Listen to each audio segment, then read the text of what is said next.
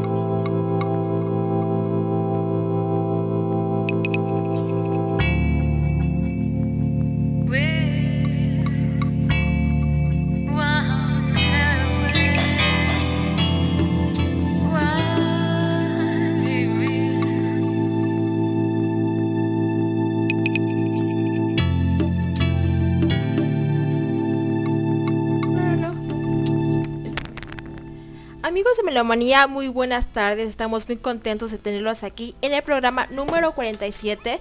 Y bueno, después de un breve receso, venimos con todo. Y qué mejor, eh, Master, que empezar eh, este mes con lo que, o terminarlo más bien con lo que es rock en español, rock en tu idioma. Master, hashtag que- Tomero Mole. exactamente. Dianita, ¿cómo estás? Buenas tardes. Y bueno, pues estamos aquí en el programa número 46. Aquí con la sorpresa de que ya no se van a poder usar los chats de grupo. Así es, Y- nosotros pensábamos que era una manera mucho más fácil desde el grupo que Ajá. cada uno tiene, ¿no? Ahora tenemos que irnos a Face y a Messenger y de ahí crear el grupo, pero bueno, es lo de menos, lo importante es estar aquí en compañía de todos ustedes y recibiendo mensajes, felicitaciones, sugerencias y demás. Así es. Y bueno, pues vamos a dar la bienvenida aquí a nuestros invitados de lujo, ¿eh? Así es. Trixie, muy buenas tardes, amiga, ¿cómo estás? Hola, buenas tardes a todos. Muchas gracias, estoy muy bien. Aquí feliz de estar con ustedes otra vez en otra emisión de Melomanía.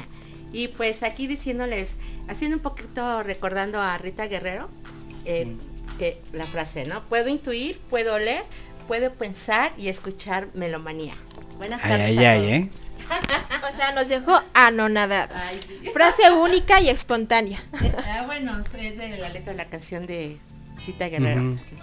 Y también Mi, mi ídola, esa señora, Y ¿eh? una voz espectacular, muy buena. Actriz, este, cantante y activista del EZLN. Así es. Y también el buen high tech, también su podemos decir hashtag número mole high tech. Hashtag, hashtag le traía ganas. Exactamente. O sea, la ironía empera aquí. Muchas gracias por invitarnos, pues, gracias por estar con nosotros, a estas cinco personas que están conectadas con nosotros también. hoy, hoy tenemos casa llena, así que pues imagínense, ¿no? O sea, y seguimos con la ironía, ¿verdad? No, y aparte no, no hicimos dos, este, dos por uno, que hubiera sido mejor todavía, ¿no? Mira, hay, Tener el dos por uno, imagínate, hubiera sido hay muchas personas, afortunadamente, que- nos escuchan, aunque no se comunican con nosotros Claro. directamente, pero están ahí y saludos para todos ellos. Para a los todos que gracias por- y a los que no. también, a los que no también. Así que, Sí. ¿de qué nos vas a hablar, mi buen Jaite? Pues para que que, vayas entrando. Pues de lo que me voy acordando, no es mi mero mole, pero pues al contrario, a mí me hace daño el rock en español. a, a ver, por, Fíjate, a ver, ¿por qué exactamente? A ver, ¿qué Igual pasa? que la cumbia, la charanga, todo, Pero no es, pero, pero no es comparable. ¿Cómo crees, Faite? No es Bueno, comparable. eso sí, eh, por lo menos es más digerible. Ah, o sea, Es más digerible un poco, sí, pero este, lo que pasa que hace cuenta que te trae malos, malos recuerdos. no, al contrario, lo que sucede es de que en la época donde más se hizo famoso el rock en español, 80s, es donde en todas partes donde ibas había rock en español. Y había un rock más o menos bueno, y había otro muy deplorable y otro que causaba gracia, pero pues todos eran llevaderos, eran divertidos, tenían su, su estilo, tenían su forma. Entonces, este, pues tenemos más recuerdos buenos que malos. También comentabas hace un rato que era muy común cuando subías a transportes que las, eh, bueno, en este caso los microbuseros tuvieran estaciones donde escuchaban rock en español. Sí, que era eh. un boom para ese tiempo. Así es, y eso de que también los microbuseros en este tiempo también eran nuevos, ¿eh? porque no, antes no había como los que hay hoy. Eh, básicamente antes eran únicamente las combis y alguno que otro coche que todavía se llamaba P0 porque se cobraba todavía un peso. el peso, ¿no? El peso, Exactamente. ajá, de ahí la palabra. todo. Yo iba con una tía que vivía allá por Tasqueña, en la unidad CTM de Culhuacán, y precisamente nos pasaba eso, en lo que llegábamos con mi tía, eh, se escuchaba mucho el rock, y te digo, algunas canciones sí son, son de recordarse y otras de plano, mejor no. Ah, no, como en todo hay, hay, hay calidad y Sí, otros de verdad todo. que solamente es un Y es lo tipo que vamos a hablar justamente, trataré de hablar acerca de, de- de esa situación porque yo considero que hay dos tipos de rock en español. El rock en tu idioma que incluso salió en discos, Claro, varios volúmenes. el rock en español que viene de España como tal y el rock nacional mexicano que es también muy distinto. Y el Son tres diferentes. Y el de Argentina también, ¿no? No, en la Argentina entra el rock en español. Ok. En español es el que todos hablan en América Latina y Hispanoamérica, incluyendo España. Ah, sí, tienes razón. Pero el rock en español, el de España, es diferente. Y el rock en México también es diferente. Y ahorita vamos a hablar, vamos a desmenuzar esa parte para también ir entendiendo, porque a lo mejor la- las personas al escuchar rock en tu idioma, justamente a este, confunden todo eso, ¿no? Pero son diferentes formas, e incluso hasta diferentes ideales o diferentes formas de escribir el rock.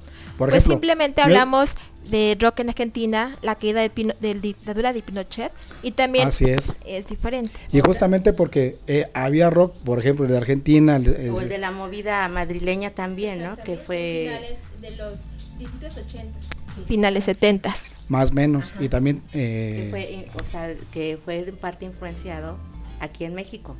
¿con Que qué? empezamos con el rock en español acá. ¿Con cuál, por ejemplo? Mm, digamos el, eh, ¿cómo se llama? Espérenme, es que tengo aquí la canción, es de las que vamos, van a programar. Bueno, en lo que Texas se acuerda, yo me refiero también a que el, el rock mexicano a finales de los años 60, por ejemplo, el Tri, siempre fue un rock que incluso fue hasta censurado, justamente por sus letras que traía. Y era un rock muy diferente al rock, en- al rock que venía de España y después en los 70 con el rock en español. Son cosas muy diferentes, muy distintas. Con el pecho de Andy, Ándale. el pecho más de o Andy, el O arroz. sea que estamos entonces. Sí. Bueno, pues esto es el programa de Melomanía. Vamos a hablar de rock en español, rock en tu idioma. O sea, el concepto que se forjó en los 80s y creció y pues yo creo que termina en los 90s, ¿no, Dianita? Pues yo creo que todavía finales de los noventas hay mucho grupo bueno. Ahorita mencionar algún grupo de rock, no, no me iría por ninguno. No creo que todos serían de los antaños, pero de los nuevos no creo que rescatar ningún grupo. Y que también se pueda llamar ¿En todo rock. el siglo? ¿En todo lo que va del siglo? Estamos hablando finales de los... Es que todos los grupos que están tocando ahorita ya vienen de antaño. No hay ningún gru- grupo que se haya formado y que digas, es una buena banda de rock Ujú. a mi consideración. Sí, o sea que, de, de- que haya surgido de cero No. y que como aquellos de, de antaño hayan tenido como que el éxito de, de ahorita, ¿no? Pero tienen una escuela, ¿no?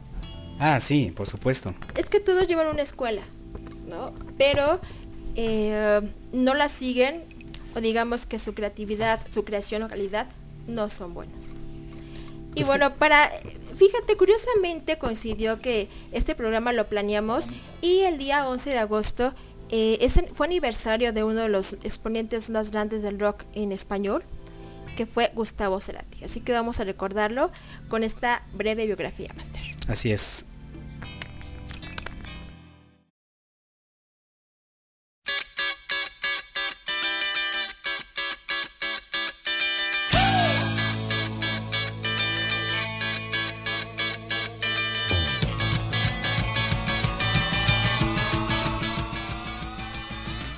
Gustavo Cerati era vocalista, guitarrista y compositor principal de Soda Stereo, una de las más importantes e influyentes de las bandas de la música latina, además una indiscutible leyenda del rock argentino.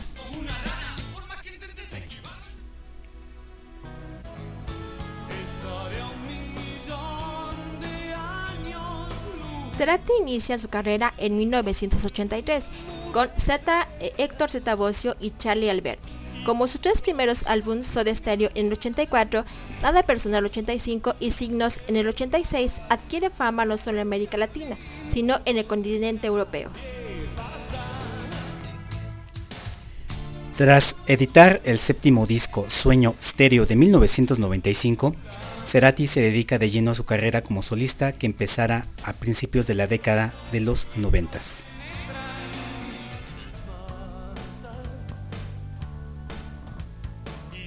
El 15 de mayo de 2010 es internado por una descompensación tras presentar su show en Caracas, Venezuela. Y tres días después se difunde que sufrió un accidente cardiovascular. Un par de años antes se había tenido una trombosis debido a su vicio por el cigarro. Cerati llegaba a fumar 40 cigarrillos al día. Los médicos coincidieron que si hubiera salido del coma, la vida de Cerati no hubiera sido igual. Su madre, Lillian Clark, y sus fans siempre mantuvieron la esperanza de que el músico volvería a hablar e incluso a cantar igual que antes.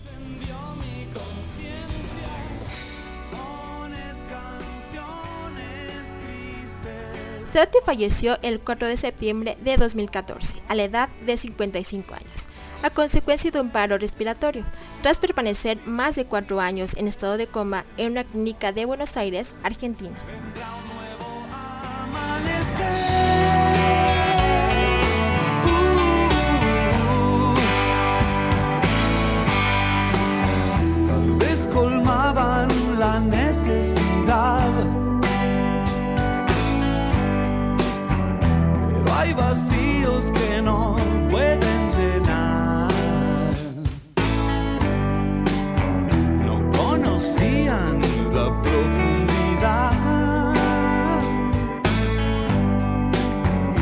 stuck in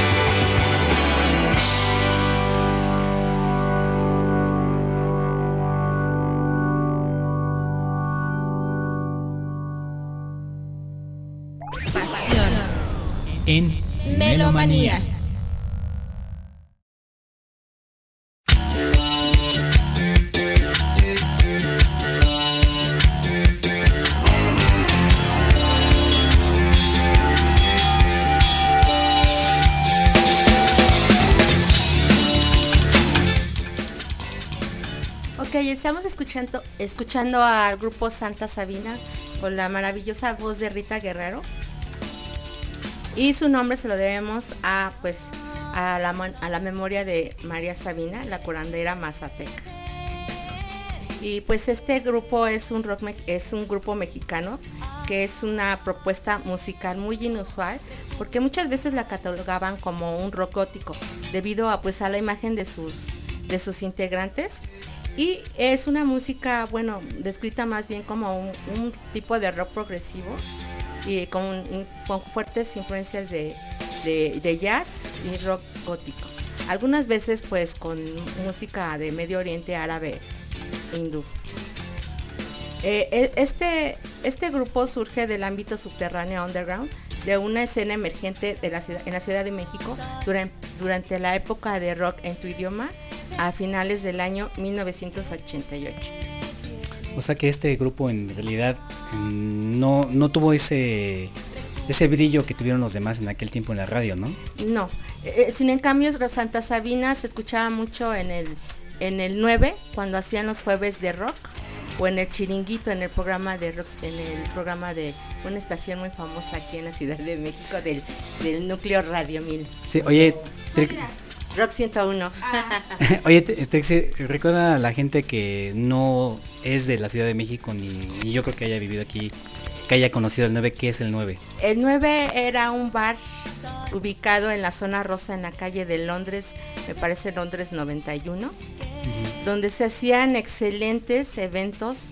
Los jueves era muy más, e- era un lugar donde podías encontrar a, a gente que te hablaba mucho de música, que era underground, que no había mucho, en esos años no había espacios para hablar de música y explayarte en cuanto a grupos mexicanos y grupos que traían música de, de- del otro lado del mundo, de Europa, entre ellos el, el techno, el new beat, el rock. Y ahí también pues conocimos mucha gente, bueno, daban sus, sus, sus conciertos Santa Sabina, Café de Nadie, las, las insólitas imágenes de Aurora, Wizard y también tanto en el lugar el 9, el Tutti Frutti y el Look, la cumbacha que conocíamos los que pudimos ir a ese lugar.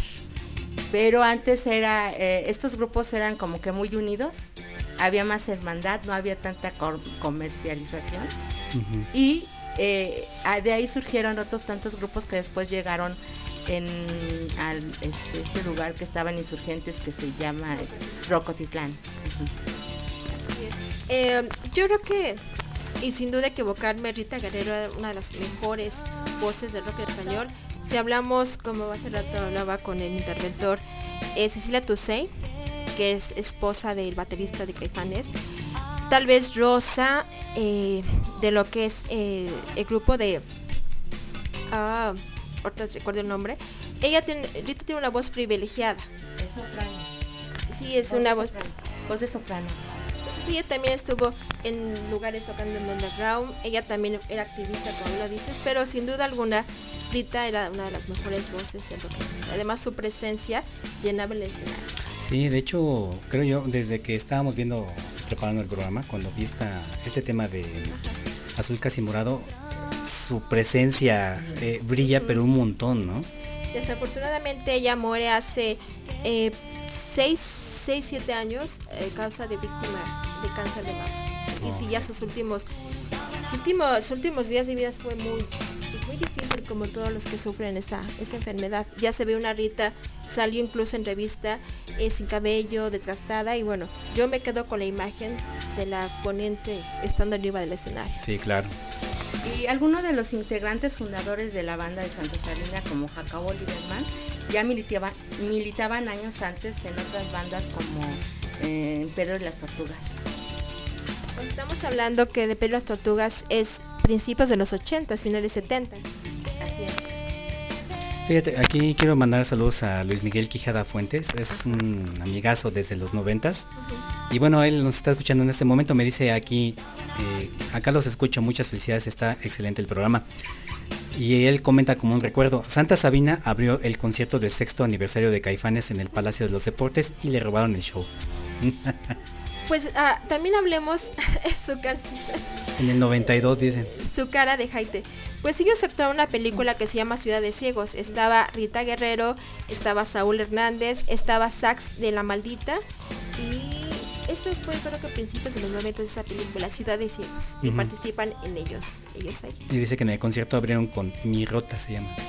Mi Ah, claro. Mi Rota. Esa, no sé si podemos poner, buscarlas. Eh, ahí Rita expone el por qué es una de las mejores voces, solamente con puro, con puro coro. Es una canción estupenda.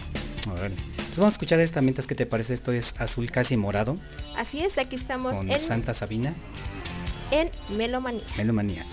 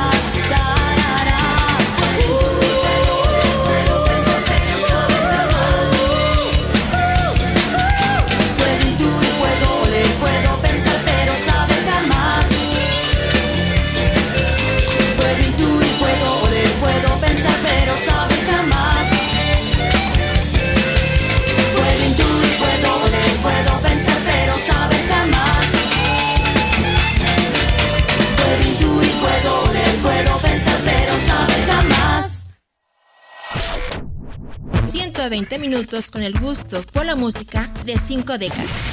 Melomanía.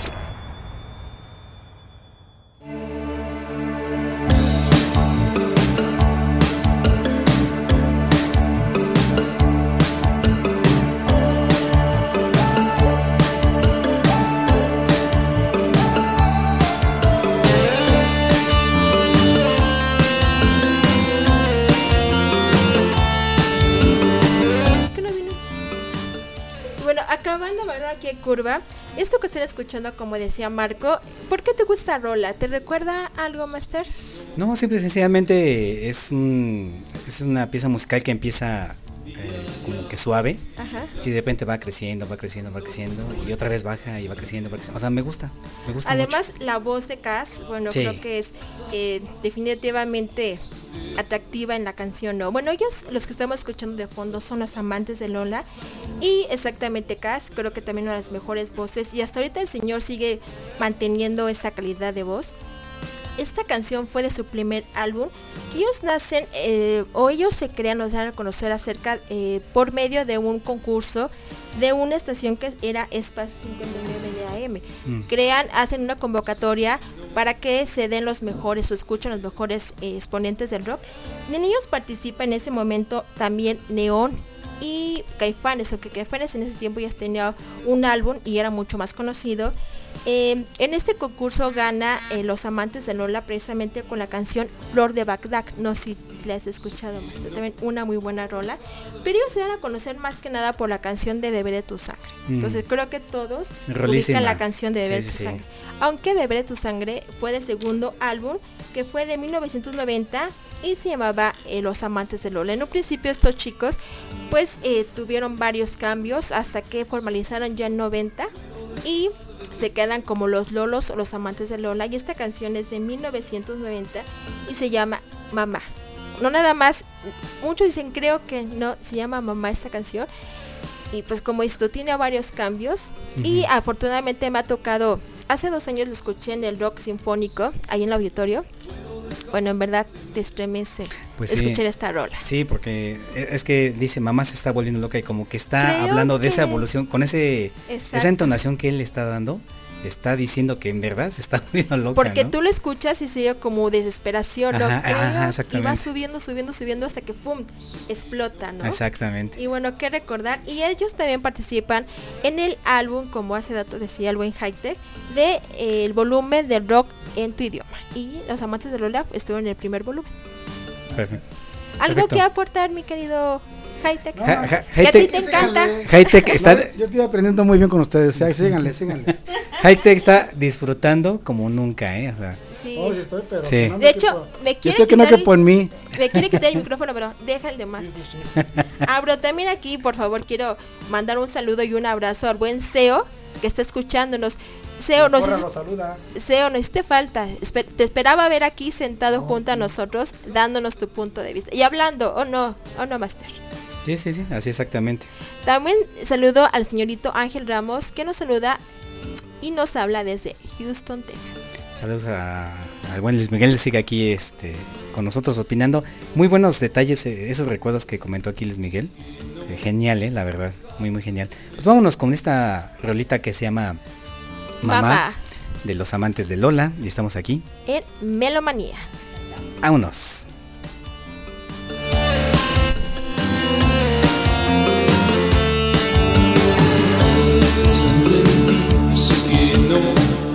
Dejar de temer.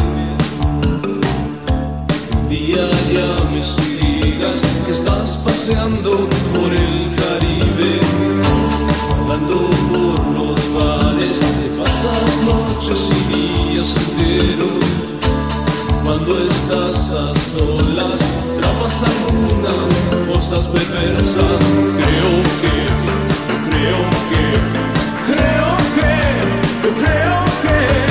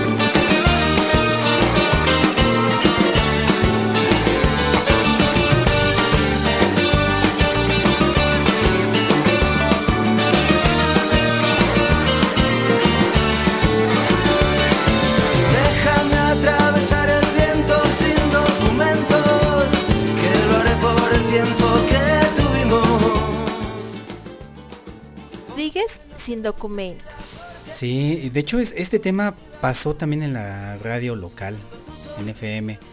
Em, hubo un tiempo en que mm, Alfa, ¿no es cierto? Es la otra, la otra es ¿qué? 96.9. Mm, No, 97.7. ah, sí, que era muy buena. No, No. 97.7, 93.9 digital, 99, ¿no? Que en ese tiempo. Sí, pero en- bueno, en ese caso era, me acuerdo esta canción pasaba mucho en 97.7. Ajá. Se me fue el nombre de la estación. Era... no, No, no, no, no, es Rodríguez Sí, en los de hecho, 80s, era pero en los 90s 97. ¿cómo se llamaba? Así se llama. No, 97.7. Era Nada más así, ¿no? sí. 97.7. Óxido también, óxido. Finales, mediados de los 90, por supuesto. Es que precisamente- 1180M. Eh, en el 97.7 pasaba hace muchos años, en los 80s, era música, High Energy. ¿no? Ajá. Después en el 85 como que hubo un cambio, empezaron a poner otras otra, otros géneros musicales. Pero cuando se definieron ya como poperos, a menos poperos de habla hispana, fue ya a finales de los 80s. Pasaban mucho rock, eh, rock en tu idioma precisamente, ese fue como que su bandera, ¿no? Tiene razón, lo que era en 97.7 no pasaban música en inglés. Exactamente. Solamente español, tienes razón. Entonces, eh, este tema de Sin Documento de los Rodríguez llegó a pasar precisamente en 97 97.7, en el 1993, que es cuando surge esta canción. Muy, muy buena, la verdad. eh, es uno de los temas que si tú buscas, por ejemplo, un top de las mejores canciones de rock, de rock en español, rock en tu idioma, la vas a encontrar esta. Aparece una de Siempre. Es que. Andrés Calamaro es muy buen cantante. Sí, muy buen cantante. eh, la rola no tiene ningún desperdicio. Desde que empieza, o sea, ya lleva un, ajá, ritmo que bastante cadencioso que te invita a, a bailarlo, ¿no? Y sin documentos, la verdad es que está genial la letra. Hay, hay que disfrutarla, la verdad. O sea, cantas, estás gritando, estás bailando y estás con, con los sin documentos de los Rodríguez. Y la, exactamente la letra que dice, ¿no? Déjame atravesar el viento sin documentos. Es como para el amor no hay un, un imposible. Pues yo, mm, yo lo, lo, lo oriento más como que hacia la aventura, ¿no? Ajá. O sea, no hay nada que lo limite para hacer, ¿no? Porque buscando tu, porque buscando tu sonrisa daría toda mi vida. Exactamente, o sea, como La que- aventura, ajá. La aventura, ¿no? Ajá. Sería como esa parte, ¿no? Vámonos a escuchar eh, un poquito esto de los señores de los Rodríguez y esto es Sin Documentos y estamos aquí. En eh, Melomanía, aquí estaba deteniéndome porque el buen SEO está diciendo, ah, también saludo a mi buen amigo Víctor Díaz, que ya llegó aquí a, a sumarse a la lista del chat. Y el máster nos comenta, el máster, perdón, el SEO, ¿Qué pasa? perdón, perdón, estaba leyendo. O sea, sí. Estudiana fuera. Nos dice que quiere una canción de hit, que es por amor, y también Marilito algo de, de ritmo peligroso. Marilito ya lo, es- lo habíamos puesto en una ocasión, ¿no? No, Medio me acuerdo. creo que había escuchado otra estación de radio. Ay, Porque ahora- Marilito, ¿verdad? Sí, lo pusimos. ¿qué crees? No, no recuerdo. Ay, ahora sí, ¿no? acuerdo que sí, pero ¿Verdad que no sí? sé qué, en qué programa. Sí. Sí. Ahorita buscamos. Ahorita buscamos. buscamos, si no, con mucho gusto te complacemos. Pues vámonos, esto es Sin Documentos con los Rodríguez aquí. en Melomanía. Vámonos. La vida contigo no va a terminar.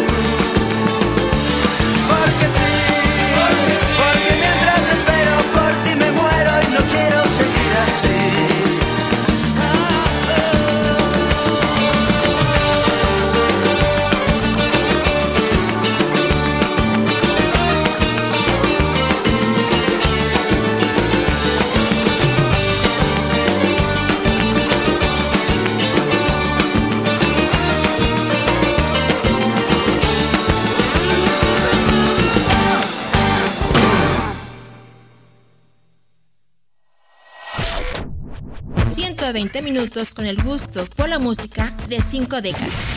Melomanía.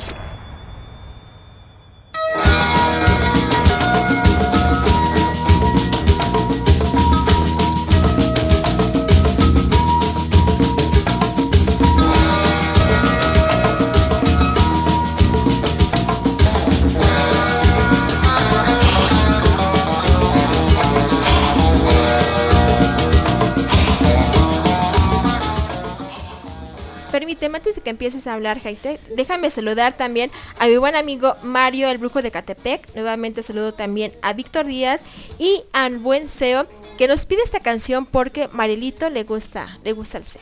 Más bien le gustaba cómo cantaba el tipo, ¿no? El, ¿Cómo se Viro. llama? Viro. Piro, Piro Pendas. Sí, sí, sí, claro. Pero ves una, una anécdota, Jaite. Sí, justamente este grupo tenía muy buenas canciones en los ochentas. Ritmo peligroso. Recuerdo que había un programa que se llamaba Estrellas de los ochentas co- que conducía Gloria Calzada. Gloria Calzada en Canal 2 y pasaba algunos videos de ellos. Muy buena, muy buena agrupación. Yo también le veía mucho futuro y mucho éxito a este grupo, pero desafortunadamente por algunas causas dejó de, hacer conciertos y de presentaciones. Eh, incluso este señor El Piro también tenía otras canciones con otros grupos, se los daba así como, eh, casi casi como, como fuera regalo. Y aparte de él, había otros grupos también en español y mexicanos, también buenos, pero algo pasó por ahí y ya no, ya tuvieron la difusión. Yo siento que en este caso, y como siempre ha surgido en México, hay veces que la censura y a veces también la forma del rock mexicano, junto con el que estaba en ese momento imperando, como que no se llevaban muy bien. Entonces, recordemos que México es- siempre ha sido un país de música comercial. Entonces yo siento que eso fue lo que llevó a algunos grupos, o a la mayoría de los grupos mexicanos, a que no tuvieran tanto éxito, a pesar de ser mexicanos. Y a pesar de que había conciertos en muchas partes de, México, en el norte, en el centro y hasta en el sur. Yo recuerdo que incluso también había conciertos en Oaxaca, en Chiapas, Guerrero, Veracruz, en algunos, en algunos estados, bueno, en ese caso Veracruz, cuando estaba el carnaval, entre la cuestión de cultura que se promovía, había incluso grupos este, de rock mexicano que iban a hacer allá presentaciones, pero igual la gente poco a poco los fue pues haciendo como que a un lado, ¿no? Quiero aprovechar ese espacio porque aparte porque ya me voy, nada, no es cierto. Sí, porque aparte. el- el- Nada más eh, para cerrar, bueno, el comentario de este, yo tengo eh, pues la fortuna de conocer al señor José Luis Montelongo. Él es papá de acá del buen este, Interventor. interventor. Él le tocó trabajar la mayor parte de su de su vida o gran parte de ella con Rido Peligroso.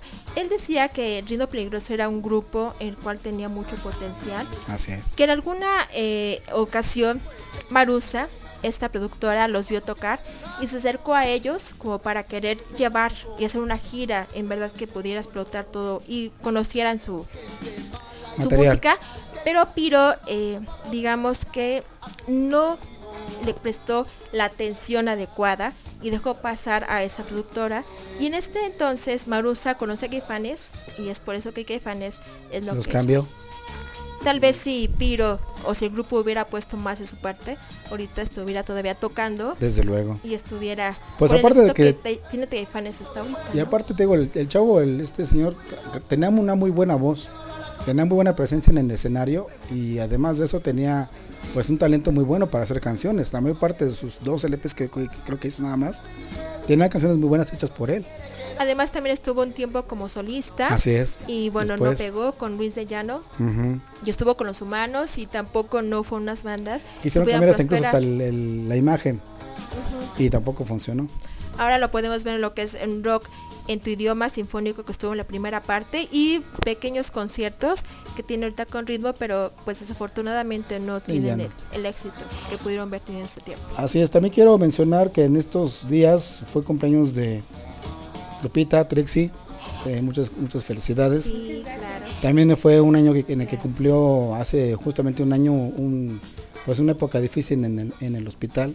Afortunadamente también ya está pasando todo eso, aunque sigue todavía, sigues todavía en terapias. eh, Sí, ¿verdad? todavía no me dan de alta.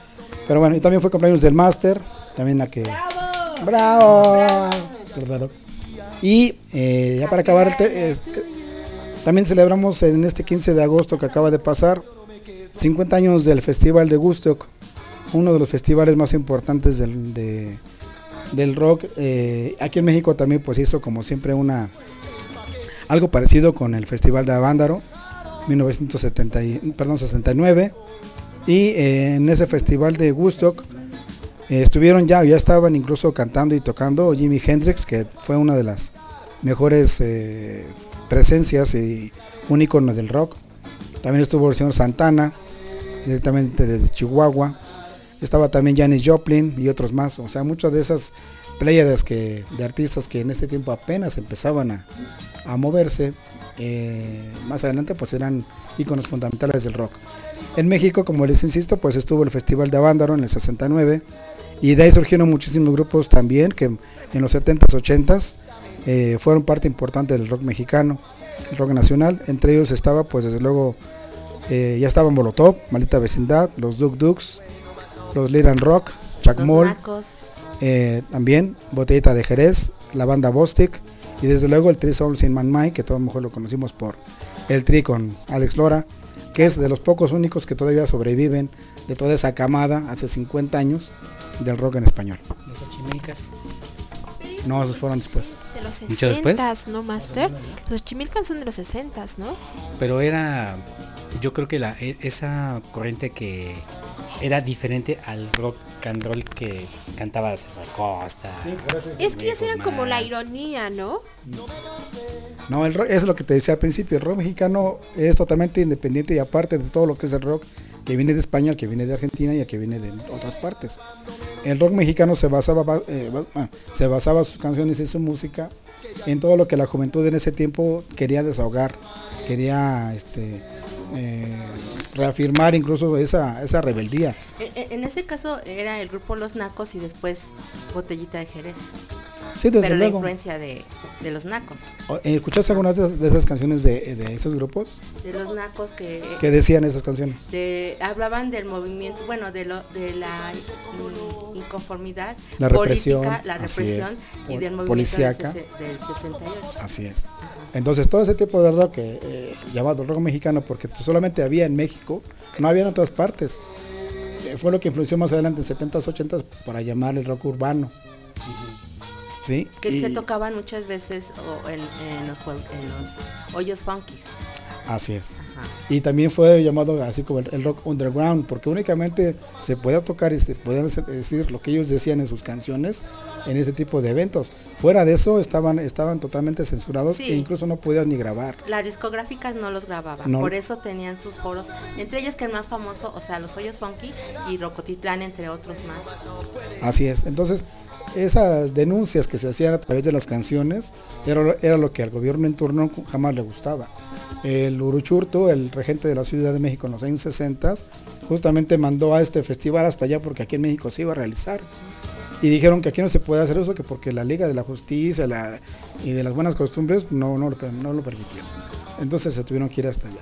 Pero irónicamente eso fue lo que ayudó a, pues, a muchos eh, grupos, a muchos artistas, para que a, partir de ese, de ese momento em- empezara a escucharse más el rock, este, rock mexicano. Y como te insisto, la, ahora, a pesar de lo que se diga del señor Alex Lora, que el 90% de sus canciones son copias de lo que es el blues, el jazz, el funky, de muchos grupos gringos, a pesar de eso el señor sigue todavía cantando. Así es. Bueno, digamos que sigue, ¿no? Cantando, bueno, ya sería otra cosa. Además también el Festival de Avándaro, eh, lo desprestigiaron mucho, ¿no? Dijeron cosas que a lo mejor no eran, lo hicieron ver como un mal y de ahí lo descartaron y como que fue, lo satanizaron. Ya después de eso tardó mucho tiempo para que volvieran a agruparse grupos de este género para tocar. En verdad fue un desprestigio total. Sí, aunque mira, como te di- dije hace ratito, esos, esos conciertos, esas presentaciones se siguieron haciendo, pero ya en terrenos baldíos, Sí. en lugares cerrados. Hay un amigo que conocemos eh, que sigue, bueno, él dice que sigue habiendo ese tipo de conciertos, pero igual casi casi que es por invitación, porque los, los que van, o sí que son solamente invitados. Y, y es porque precisamente hay mucha represión todavía acerca de eso. Y bueno, estamos hablando que si permiten a los reggaetoneros tener ese tipo de conciertos, bueno, ya lo demás lo de menos, ¿no? Mm, es que estamos hablando de un factor eh, muy importante en, en ese aspecto. Dinero, Dinero. Exactamente. punto. Así es. Es eso. Realmente es eso. O sea, lo- las disqueras metiendo sus manos, lo que mueva las masas, órale.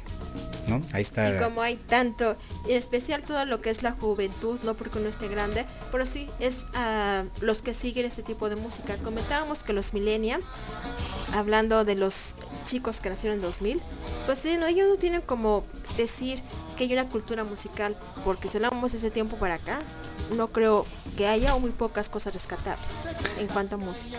Sí, yo, yo creo que eh, ese, esa parte de, es muy importante porque tiene mucho que ver también, por ejemplo, quiero pensar, eh, los padres qué tipo de influencia musical les dan a los niños. ¿no? Imagina si los padres no tienen, mucho menos va a tener los hijos, porque no hay nadie que los pueda educar o que les enseñe qué música buena escuchar. Exactamente. No, ves que en, al- en alguna vez, en alguna ocasión del un programa de Melomanía, comentaba yo que por primera vez eh, las listas de Spotify eh, le daban más puntaje a las Ah, rolas de Queen cierto. que las de reggaeton. Y eso O- o es sea, fabuloso. Ajá. Cuando que salió la película conocer. pasó eso, ¿no? Y es, y es que es eso, o sea, la- es- esa gente ignora la riqueza musical que hay atrás, ¿no? Que, Y que qué hay en los bueno años pasados. Que la película haya explotado otra vez esta buena música. Y si es así, pues también la, pele- la película del John, de Elton John, aunque no tuvo esa fama como la de Rhapsody Bohemia, pero también es muy buena y oportunidad para que muchos que no conocen música de Elton John, pues se adentren a ella. A, a rato la voy a ver. Conozco sus canciones de Elton John, no, no me es desconocido, pero no lo sigo mucho. La película es buena y digamos que es un tono más fuerte que la de Rhapsody Bohemia. Pasan situaciones, escenas más crudas. Bueno, pues vamos a poner las manitas de tambora. Ah, por favor, para los dos festejados, Para- sí, porque- Trixie y Master. Digamos que están en el quinto piso y escalones poquitos. Yo todavía no llego al quinto piso. Ah, no. es mayor que más. Sí. Sí, sí. Pero ese Sí, es más pe- grande que yo. perdón, por, perdón por decirlo. No importa. En el quinto piso y tres escalones. Pues vámonos, estas son las mañanitas tambora. Muchas felicidades, Trixie. Felicidades, Master. Y eh, vámonos.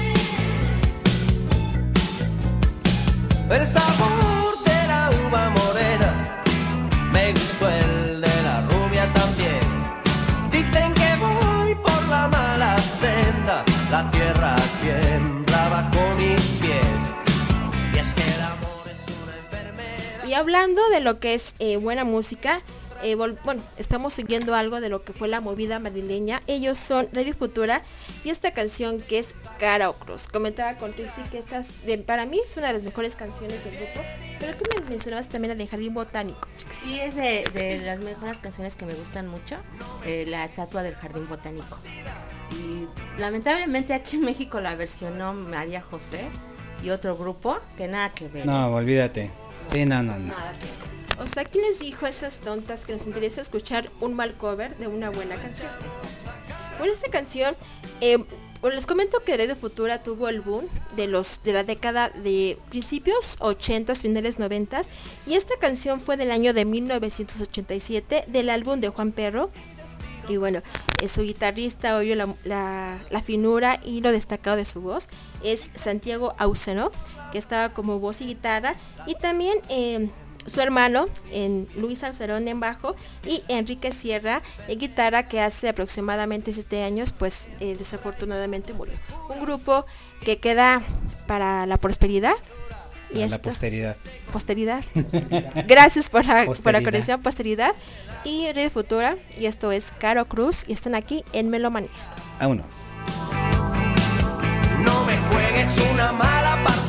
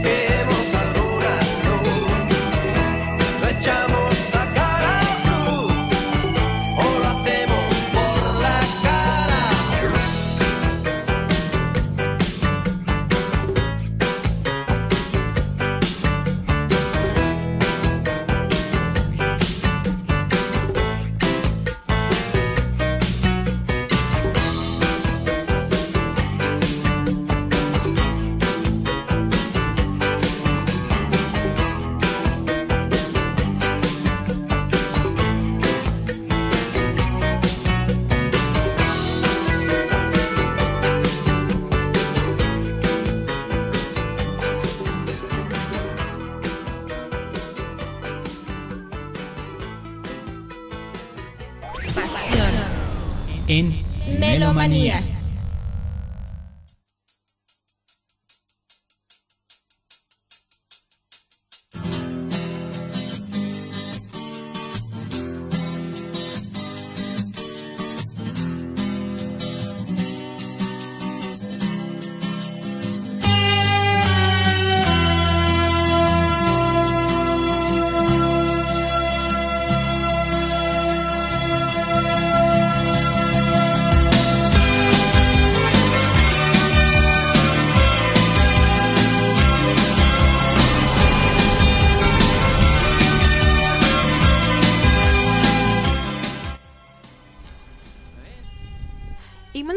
Los amigos que nos escuchan, a Luis Alejandro Ochoa Vargas, a José Joé, a Dalín Mix, a Armando de Olivo, a mi amiga Trixie aquí presente con nosotros y a Moisés Torres Leal. Ok, yo saludo a- Ana López desde Coacalco, al buen Luis Miguel Quijada Fuentes que está en su chamba, escuchándonos. A eh, Moisés Torres ya lo, ya lo saludaste, ¿verdad? Y bueno, pues estamos escuchando a, Hay también a a. Nelly, Nelly, bienvenida al programa de Melomanía, claro. Por favor. Bueno, estamos escuchando uno de los temazos que yo creo nosotros como mexicanos lo tenemos súper identificado. Siempre que hablamos de rock en tu idioma, yo pienso que es uno de los temas que jamás debe de faltar en, en una fiesta o en una lista de, de reproducción, ¿no? Totalmente. Y este es un grupo español. Fíjense que hemos platicado, yo les he dicho muchas veces aquí en el programa, siempre el- como que en el en un inicio de jóvenes escuchamos la música, escuchamos a nuestros ídolos y como que idealizamos esa parte, ¿no? Sin embargo, nunca nos ponemos, a, pensar que todas son historias de vida, ¿no? Entonces, en el caso de Duncan Dunn no es la excepción. Ellos, a ver, Va- vamos a poner tantito la, la música. Ahorita les sigo platicando.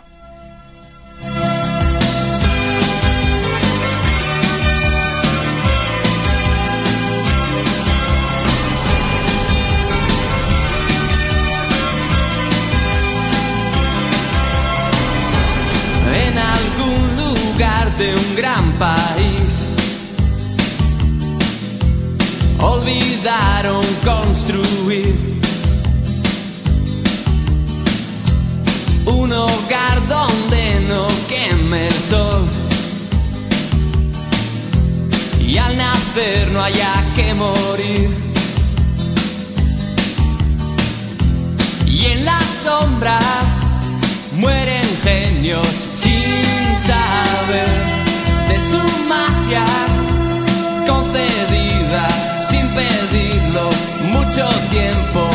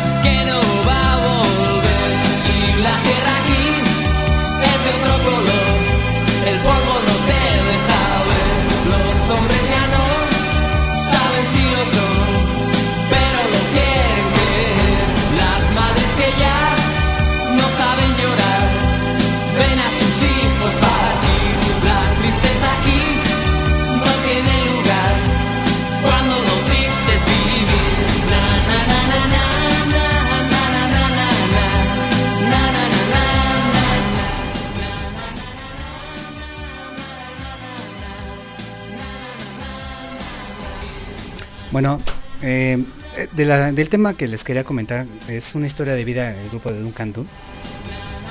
Ellos empiezan allá en España en 1984. Hacen un primer álbum, pero no tienen así como que el éxito.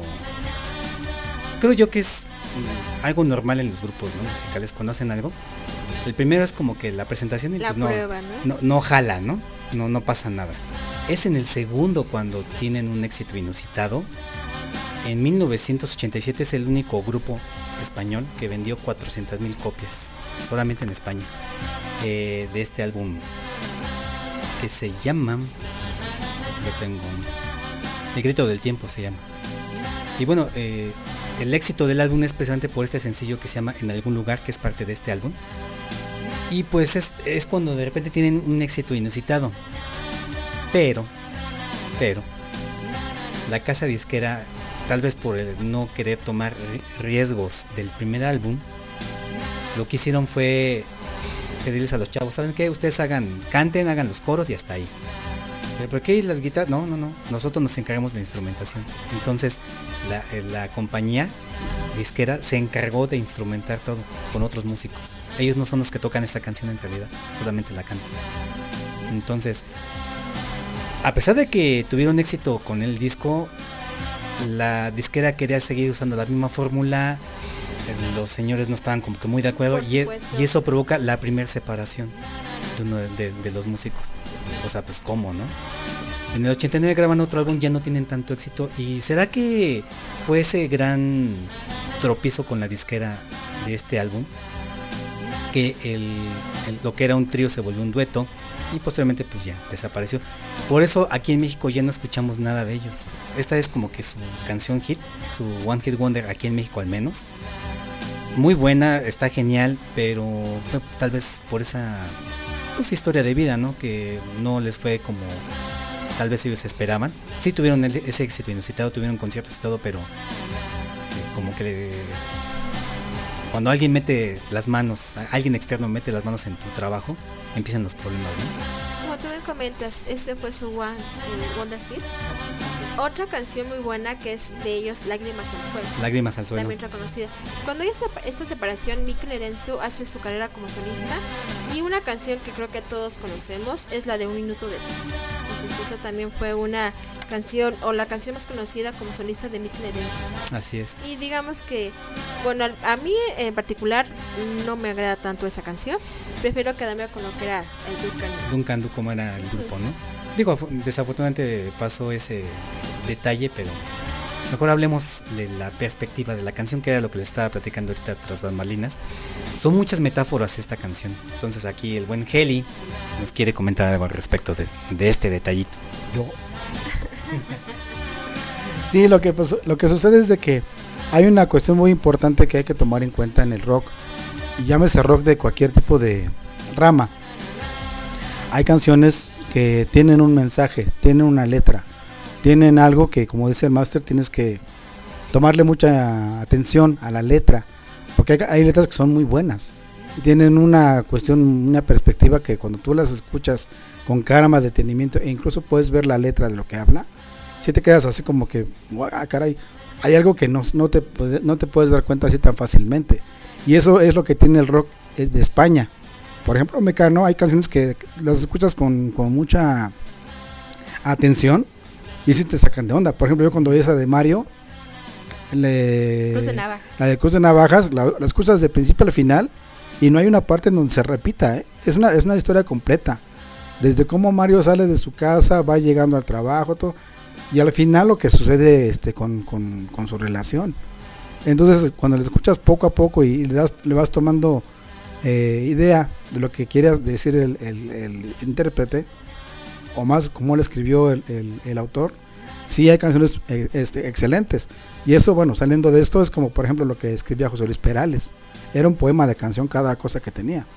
Y en México también los bueno, quienes hicieron, los autores españoles que hicieron canciones para Emanuel o para José José, que eran españoles, igual eran letras muy buenas, que a pesar de que tenían algunos estribillos o algunas cosas que se repetían, pero en sí tenían un, un inicio, el desarrollo, un mensaje y la parte final. Y eso en el rock actual no existe. Ahora, otra cosa muy importante es que el rock eh, latino, a partir de Ecuador hacia abajo, Argentina, Colombia, Chile, Paraguay, Uruguay casi no hay. Pero todas esas, canciones también tienen un tiene- tienen una eh, una letra que se basa en anécdotas que ellos vivieron. Y el rock mexicano también, el 90% del rock mexicano tiene anécdotas, tienen algo que contar, tienen algo que decir. Pones atención a, a incluso letras, por ejemplo, de los Leland Rooks o de los estos este cuates, el Met- Nopalita, Nopálica. Y hay otro que se llama, ah, no, otro grupo, eh, El Aragán, por cierto. También son canciones que si tú las escuchas con calma, detenimiento, por muy nacas que se escuchen, con perdón de la palabra, pero tienen cosas muy, este, muy crudas. No, y aparte muy cruda, muy cruda. esta gente que escucha son como personas que viven lejos de, de la urbanidad Así y es. se identifican con ellas. Así es. Pero entonces lo que decíamos al principio, hay rock que es un rock muy muy comercial que pues es el que eh, mueve, como dice el máster, mueve masas, mueve disqueras, mueve dinero. Pero otro rock que fue el que se siempre se censuró en México es el que lleva ese tipo de mensajes que no cualquiera los puede escuchar porque a la gente se le, se le, se diría así como que, ay, pues qué aburrido, ¿no? Y, como de qué habla y como que, no, no, eso no tiene estribillo. Y como que no está, no está así como que muy alegre, ¿no? O no, pues no me, no me dice nada. Pues no, ¿cómo te va a decir algo si estás pensando pura babosada, no? Entonces, hay canciones de rock que son, sí, muy buenas, pero hay los que sí, de plano es para basura. Bueno, esto, vámonos con la siguiente rolita. Esto es Pedro y las Tortugas y el tema a veces.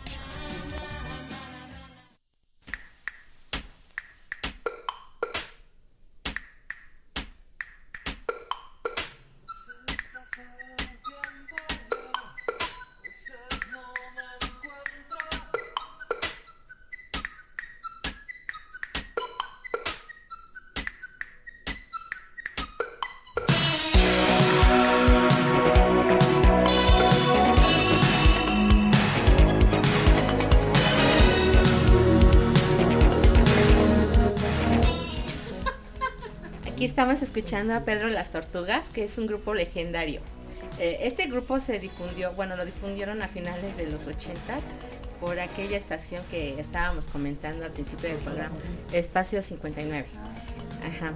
Bueno, este grupo, este grupo mexicano quedó en segundo lugar en aquel conmemorable, memorable concurso de grupos que es eh, Rock en tu idioma, organizado por BMG Ariola. Ellos quedaron atrás de Amantes de Lola, Amantes quedó en el primer lugar, ellos en segundo. Ellos se tuvieron que conformar con, pues con esta, con la grabación de, de una sola canción eh, en un disco para las, para canciones de, de, 20 de las mejores 21 bandas de ese concurso. Para, para un compilado, digamos, ¿no? Así es. Pedro y las tortugas pues hacían música con un sintetizador y una guitarra. Se convirtió en un grupo de culto. Pedro abandonó pues la escena musical y porque se fue a estudiar flamenco. Le gustaba mucho improvisar. A- Abandonó a sus tortugas. Así es. Se abandonó. Y el- su nombre surgió porque de hecho pues no sabían qué nombre ponerle y este de- salió las tortugas y como uno de ellos se llama Pedro pues Pedro y las tortugas aunque nada más es Juan el que escribe Pedro y Alfonso Elizarraz que ya falleció ellos se conocieron en el Colegio Madrid donde concursaron con un- algunas canciones y de ahí salió pues la de a veces donde concursaron en, en espacio, en sí, espacio 59 y después allá en el Hotel de México. Y pues ellos ya no siguen en, en la escena musical, pero esta canción sí fue escuchada en aquellos años, en el año 89, por Espacio 59 Rock 101, en el programa del Chiringuito. Y es una canción que habla de pues eh, pues de tu, de tu, de cuando existencial, ¿no? De que a veces estás bien, a veces estás mal, que no, que no siempre estamos igual por las situaciones que nos llevan la vida. Aquí tenemos eh, lo que comentaba High Tech, ¿no?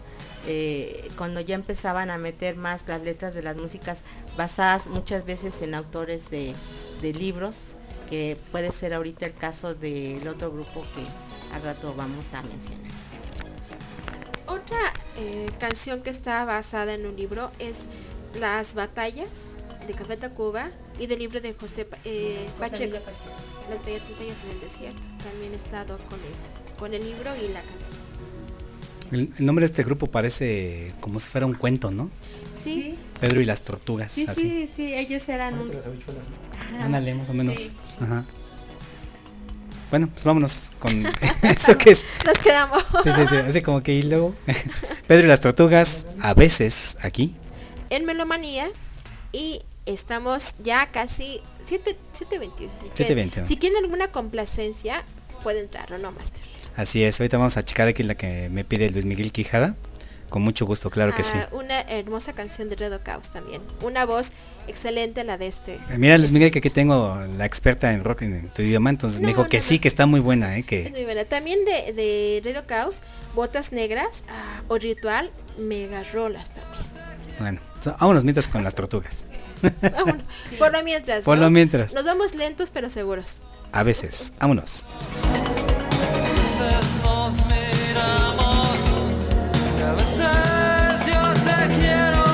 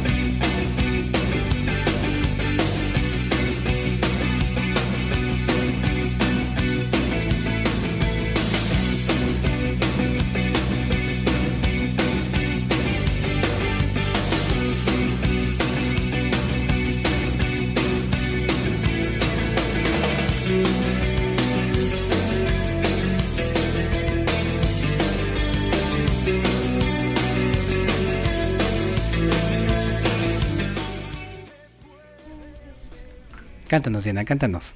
Vengo desafinada, Master. Ay, ay, ay. eh. Bueno, pues esta es una rolísima de 1990. Igual, si hacemos esa lista de las mejores canciones de rock, de rock esta entra también. Definitivamente. Lo, lo que tú comentabas, el requinto se oye fuerte, o sea, realmente esa composición que hacen de requinto y la batería está genial. Está genial, o sea, luego, luego revienta, ¿no? Y es un tema, pues, hablando de metáforas, eh, y aquí poniéndonos de acuerdo de más o menos de qué tra- trata, Trixie se fue como que, ay, así al, A- al plano erótico. a- al plano erótico. Aquí hablábamos más bien de las decisiones, ¿no? Ajá. O sea, de esas personas que de repente tienen dos cosas por hacer, pero ni una ni otra no se decide y nada más está estorbando el camino, ¿no? Así es. Y Trixie, la interpretación que le dio era de un trío, ¿no? Dos hombres que son a tierra y la mujer que está la de indecisa, ¿no? Bueno, cada quien lo toma interpretando y como, como exactamente como tú lo tomas o como tú lo sientes, ¿no? Es un mensaje subliminal. Es un mensaje subliminal Exactamente. de Trixie. Bueno, pero es muy muy buen tema y lo que estábamos Siempre comentando también. el Sí, power. mantiene mantiene el, ritmo, no no decae, incluso creo yo que a- al minuto 3 es ese solo que se avientan tan tan tan, ah, está genial, ¿eh? O sea, todo la verdad no tiene desperdicio. Y pues ese señor, lo que estábamos comentando también, o sea, este primer álbum pues les va muy bien y todo, ¿no? Pero ahí se quedan. Se quedan en el camino, hacen, sacan otros álbumes, pero ya no tienen el éxito que tuvieron con este primero, ¿no? Um, Héroes del Silencio tu- tuvo muchos, muchas muy buenas No, canciones. no te puedo decir que se encasillaron. Porque no, o sea, ef- efectivamente, desde ese punto que tuvieron buenas canciones. Pero ¿qué pasó? O sea, ¿por qué ya no, como que se fueron cayendo? Por eso de alguna manera. Ah, yo creo que no. O a mí se me hace que Héroes siempre se mantuvo, bueno, con muy buenas rolas. Yo te comentaba que a lo mejor cuando fue el declive fue cuando Enrique Bumburi está como solista y ya no la hace. Llegó a cantar canciones cover, llegó a cantar canciones que era pop, nada que ver con lo que era Héroes de Silencio, que hasta llegó a cantar una, un cover que se llama El Dire de un borracho y es cuando, bueno, ya creo que sus, sus seguidores o fans pues también se ven un poco mermados por ese tipo de actitud, ¿no? Pero... Héroes de Silencio creo que siempre mantuvo buena calidad, al menos a mi opinión. Pero Enrique Bumburi como solista ya no tanto. Y eso, pues, es, es como mm, cuando el artista que sabe que tiene el potencial se atreve a hacer las cosas. Revés, es que ¿no? puede ser, a lo mejor se atreve y O sea, dice, es "¿te como, es como por o no?". decirte así rápidamente un ejemplo, este Freddie Mercury. O sea, sabe lo que tiene y se atrevió a hacer otras cosas diferentes, ¿no? Sí, pero hay una cosa saber lo que puedes hacer y crear con el talento que tienes y otra muy distinta al que si sabes que es, es algo que no te va a dar algo que es incierto y que en un, en un 80 o más por ciento no va a ser éxito, o sea, ¿para qué le arriesgas entonces? Es como lo que pasó justamente con Bumburi. En Bu- Bumburi aquí en México todavía hace 10 años era un ídolo y ahora ni quien lo pele. Es más, ahora eh, los que quieren oírlo dicen, no, es que ya, ya pasó, güey. Y aparte ya está grande, no tiene voz, ya está, ya está totalmente fuera. Ya, entonces, lo que hizo Bumburi, o en este caso este señor, es que debió haberse mantenido todavía con su, con su grupo. Debió haber sacado todavía más potencial, incluso haber explorado eh, ahí todavía con el grupo otro, otro, otro tipo de canciones, otro tipo de opciones, como se le llama ahora algo alternativo. Y el, el tipo sí lo hubiera hecho, desde luego Sí, que sí. yo pienso que sí. Tenía mucha voz, tenía mucha presencia. Es más, se le llegó a considerar el Jim Morrison este, del rock. Y no solamente por la imagen que tenía, y no solamente por los desplantes que hacía, sino porque tenía una... una yo, siento, yo siento que en el, en el escenario tenía mucho feeling. Y tenía, además de eso, mucho potencial para jalar a la, a la gente. Aparte la voz, y el hombre era bastante simpático. Por lo que decía eh, Hackte, me recordé ahorita que, bueno, eh, para muestras caifanes, ¿no? Eh, Saúl quiso sacar un álbum como solista, no pegó. Alfonso también tuvo un proyecto mo- como solista, no hubo. Y Caifanes hace poco sacó un, el nuevo eh, sencillo que se llama Heridos y muchos de los seguidores no les gustó. Entonces, ¿qué es lo que hacen?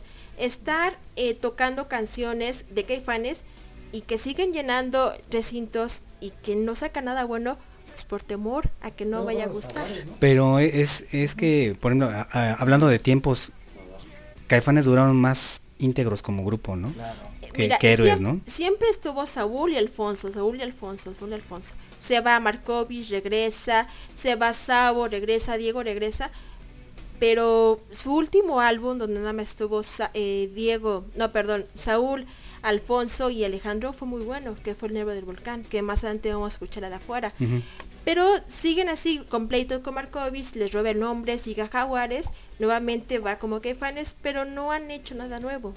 Sacan heridos y no les va como. Sí, a lo que me O sea, refiero es que com- comparados con Héroes del Silencio, eh, o sea, ellos están como que más íntegros, ¿no? O sea, más tiempo juntos, por decirlo de alguna manera. Pues estuvieron, digamos, varias etapas del grupo. Ellos empiezan en el 86, 87 y termina su primera fase en 95 aproximadamente. Sí, o sea, por lo que comentamos ahorita, ¿no? O sea, e- este Bumburi se sale de héroes, ¿no? A, a hacer lo propio y pues lógico. Creo yo que cuando, como comenta aquí Felipe, no le va bien, ya no, no fue lo mismo y ahorita ya ni, nadie se acuerda de él. Exactamente. Si quiere como que reintegrarse a Tal vez si volvieran o sea- los héroes del silencio sí tenían un boom por el, el peso que tiene el grupo, Ah, ok. pero no se Pero, han pues, quién sabe, ¿no? Como muchos, ahorita lo- eh, creo que la moda es eso, ¿no? Grupos que fueron desde hace 20, 30 años se juntan y tienen como un boom, ¿no? Para todas las generaciones. Sí, eso que sí. fue hace años. Pero, ese- pero te voy a decir una cosa, ese tipo de reencuentros nunca van, van a funcionar igual, ¿eh? Jamás van a funcionar igual. No es igual el, Sí, el éxito que, estu- que tuvieron en un inicio, todo lo que desarrollaron, los conciertos, los masivos, los álbumes, las ventas, presentaciones y demás, a que 15, ve- 15 20 años después los quieran otra vez este, juntar. O sea, ya es jalada, perdón, pero es como, es como cuando juntan a los menudo, a los timbiriches, a los parchís, a los XXX, jamás ¿Te tuvieron una, O sea, eh, qué jamás ridículo los éxito. parchís están cantando la ficha roja y la Ay, ficha sí, verde ya. a sus 50 Por años. O sea, más que, más que reencuentro era una- un total y absoluto ridículo. Exactamente. O sea, bueno, para quienes bu- buscan ese tipo de, de, de canciones o que tengan muchos recuerdos, como los que ahora hay con la gente que se Ajá. que hace eventos, por ejemplo, de música de hace 30, 40 años, pues sí, pero en su tiempo ya pasó, ¿no? Ahora si los ves otra vez, eso ya como que ya es mucho, ¿no? Es como la señora, la de Flans, que este, ahorita se la pasa promoviendo un, un yogur y según que está cantando y bailando, o sea, dices, por favor, o sea, esa señora hace, hace 30 años apenas estaba naciendo, apenas estaba creciendo en su grupo y ahora sale con su idea de que, ay, no, pues tomen este yogur para que sigan siendo fuertes, digo, para que sigan teniendo éxito y para que sigan bailando. O sea, por favor, ¿no? ¿A quién se A los lo van a mejor creer? a las jóvenes de los ochentas les puede llegar el mensaje, pero los los lo oído decir, bueno, ¿y esa mujer quién es, no? Aquí comenta el buen SEO que para no ir tan lejos te tenemos eh, la, el ejemplo de Madonna últimamente, ¿no? Que cantó con Mm, Maluma.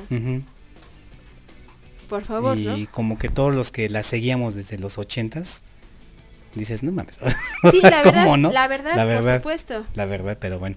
Vámonos, ¿qué te parece con esto de cuando todavía sonaba muy bien Héroes del Silencio, entre dos tierras, aquí? En Melomanía. Vámonos.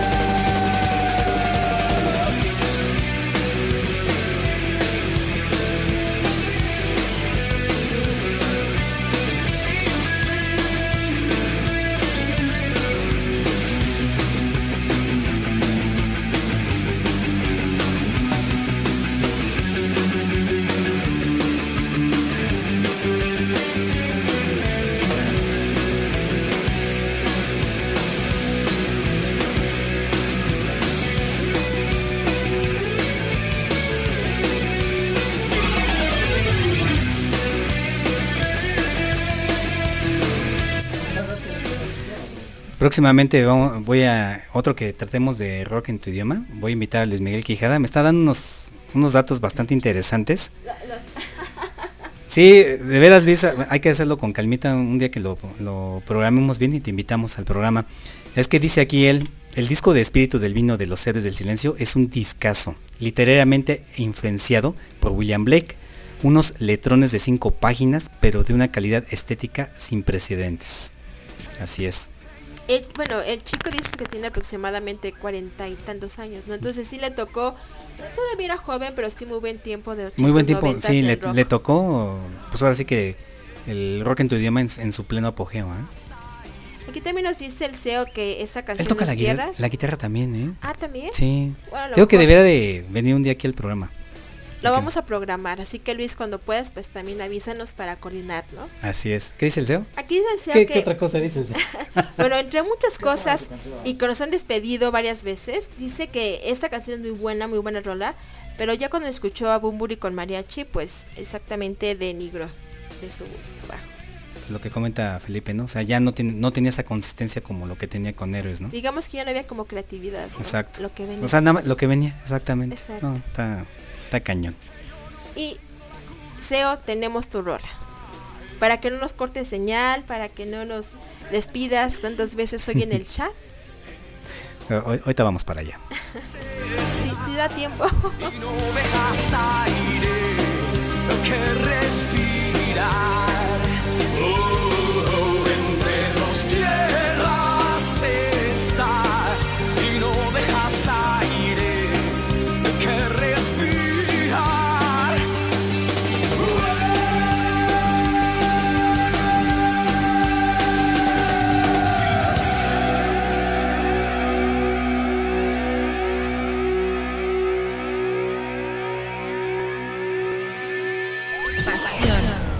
En Melomanía.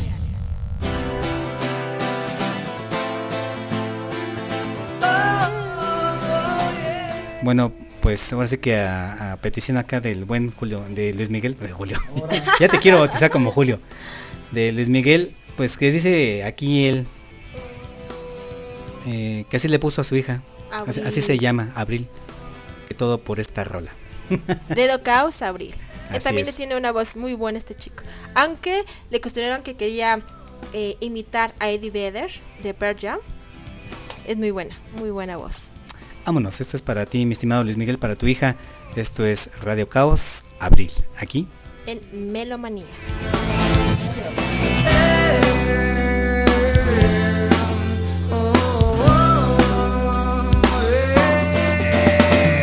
Te llamas Abril, lo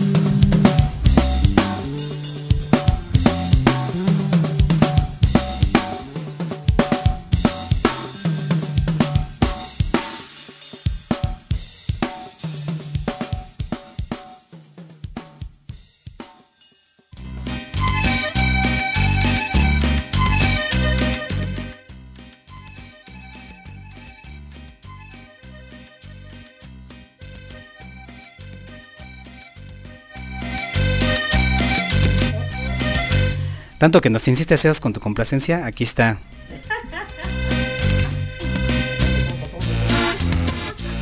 Salud, salud, salud, salud, salud al SEO, a SEO, SEO. Ay, bien lejos. Hasta allá.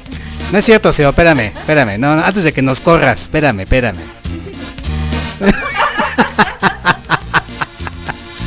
No, SEO, no, ¿qué- ¿cómo crees? A ver.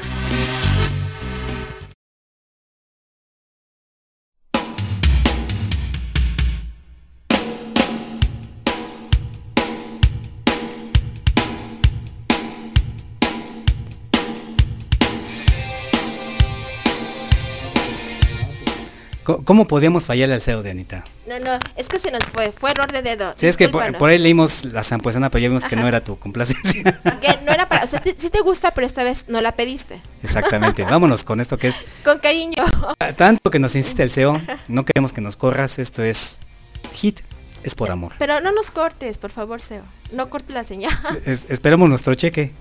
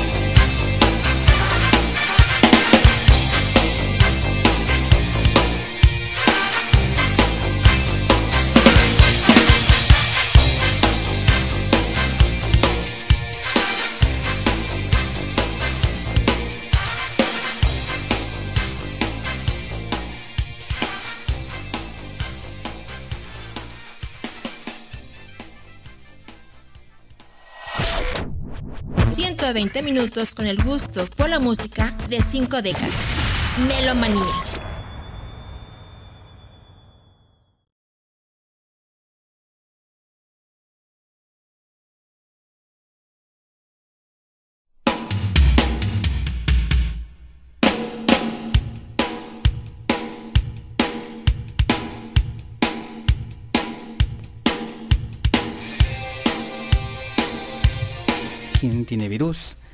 Vámonos con otro temita. Esta es pronta entrega de virus. ¿Quién trae virus?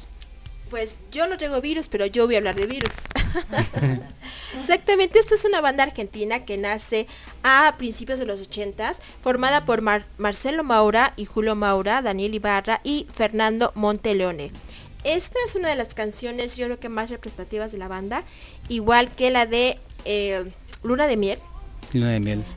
Ellos, eh, digamos que son precursores de lo que es rock argentino, junto a Miguel Mateos y Sass, que antes de que también fuera solista Miguel Mateos, hizo de estéreo. Esta, eh, el vocalista de esta banda, curiosamente, también muere de un virus y es por el de virus de- del SIDA. Así que Oye. coincidencia el nombre y el deceso del vocalista No, de pues es esta una, banda. esa es una terrible coincidencia. Así es. Ush. el, el chico era, era homosexual y bueno, no es que sea causa-efecto, pero sí tuvo una vida también bastante desenfrenada, lo que fue eh, Marcelo Maura, Ok, caray. Pues vámonos, esto es pronta entrega con el grupo Virus aquí en Melomanía. y estamos hablando del rock en tu idioma. Vámonos. Recordando tu expresión, vuelvo a desear esas noches de calor, llenas de ansiedad, sofocado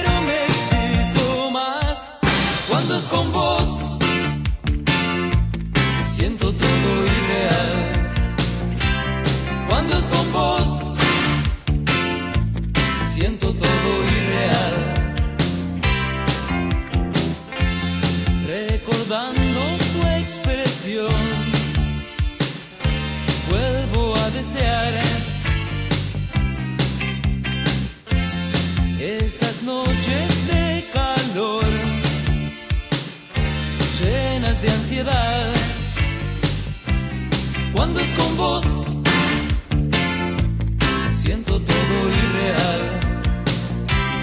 Cuando es con vos, siento todo irreal. Cuando es con vos, siento todo irreal. Cuando es con vos, siento todo irreal. Cuando es con vos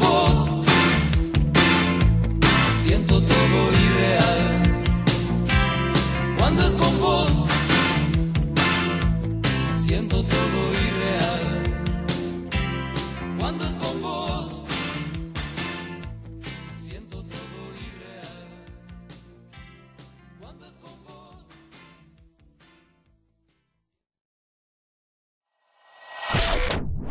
120 minutos con el gusto por la música de cinco décadas. Melomanía.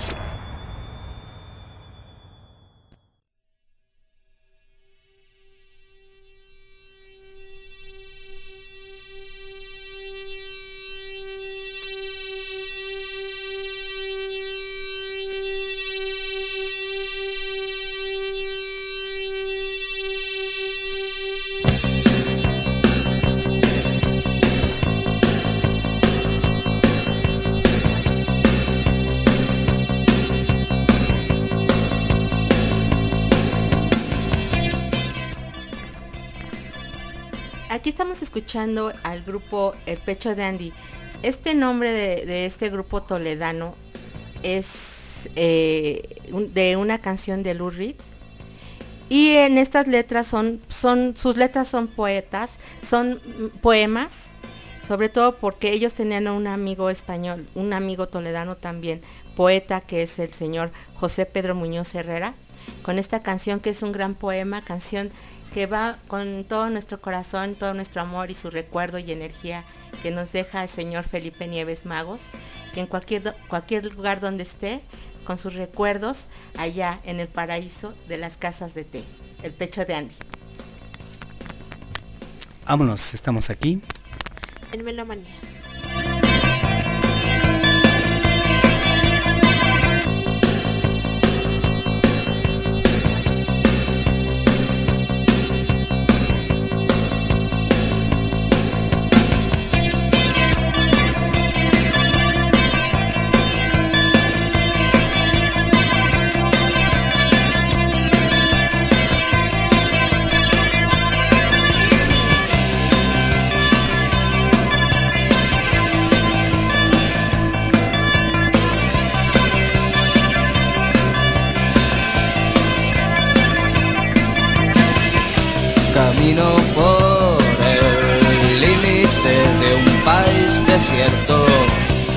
Rompe mi razón con reflejos de plata.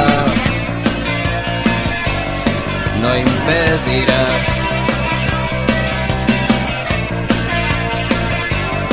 que la rozal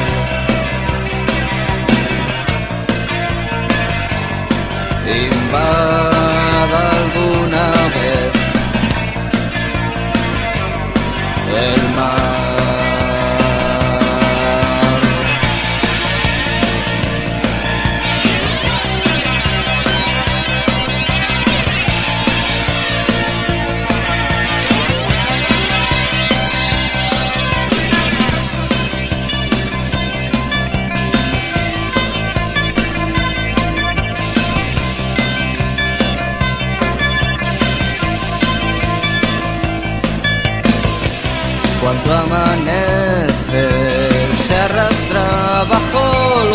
La púrpura fatal que has cubierto de sangre. No impedirás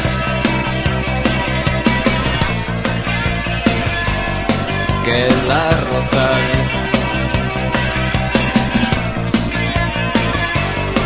invada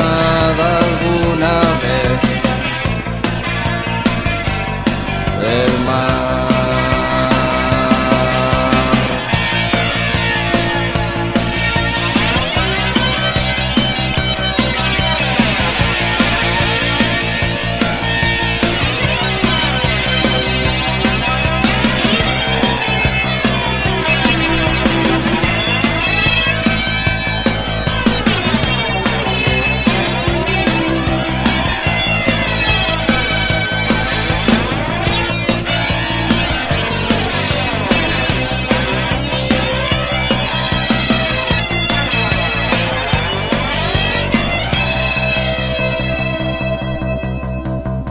Bajo las aguas, bajo las aguas, bajo las aguas hay, bajo las aguas hay un paraíso de casas de té. Un paraíso, paraíso de casas de té.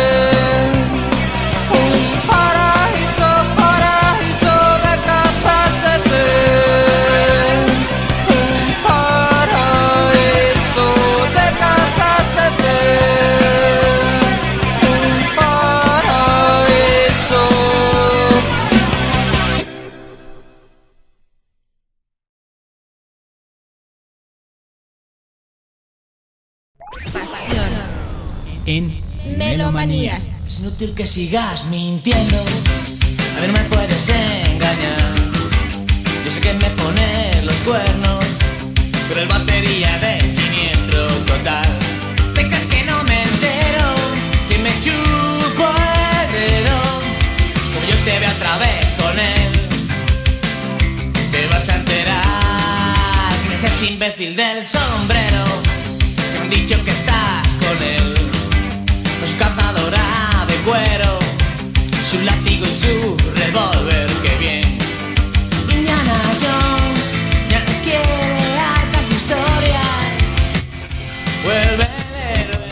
Bueno, pues vámonos aquí con este grupazo.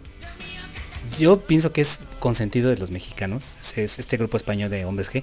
Le estoy preguntando a Diana, ella, ¿a quién considera como el más representativo del rock en tu idioma de España?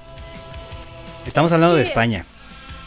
Tal vez eh, hablar de Hombres G fue uno de los grupos que tuvo más popularidad Ah, o que más se dio a conocer. Ok, ok.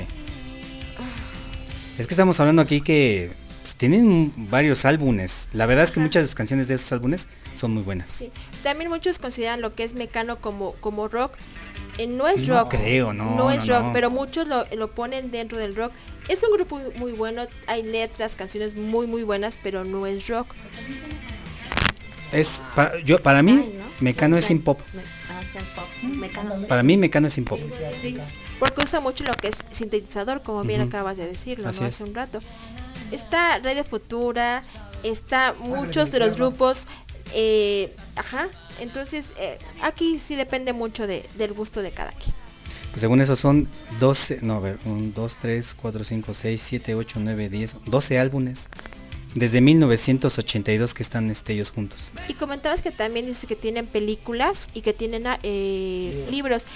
Aquí comentábamos que las películas yo los ubicaba en los principios noventas, pero como tú decías que hubo un retraso. Para ellos en España eran finales 85-86. Con nosotros llegaron cuatro o cinco años después. Sí, según esto la primera que es la de Sufre Mamón fue en el 87 y un año después la esta de Suéltate el pelo. Yo recordaba nada más una película que fuera de Suéltate el pelo. No, no sabía que hubiera una película de Sufre Mamón.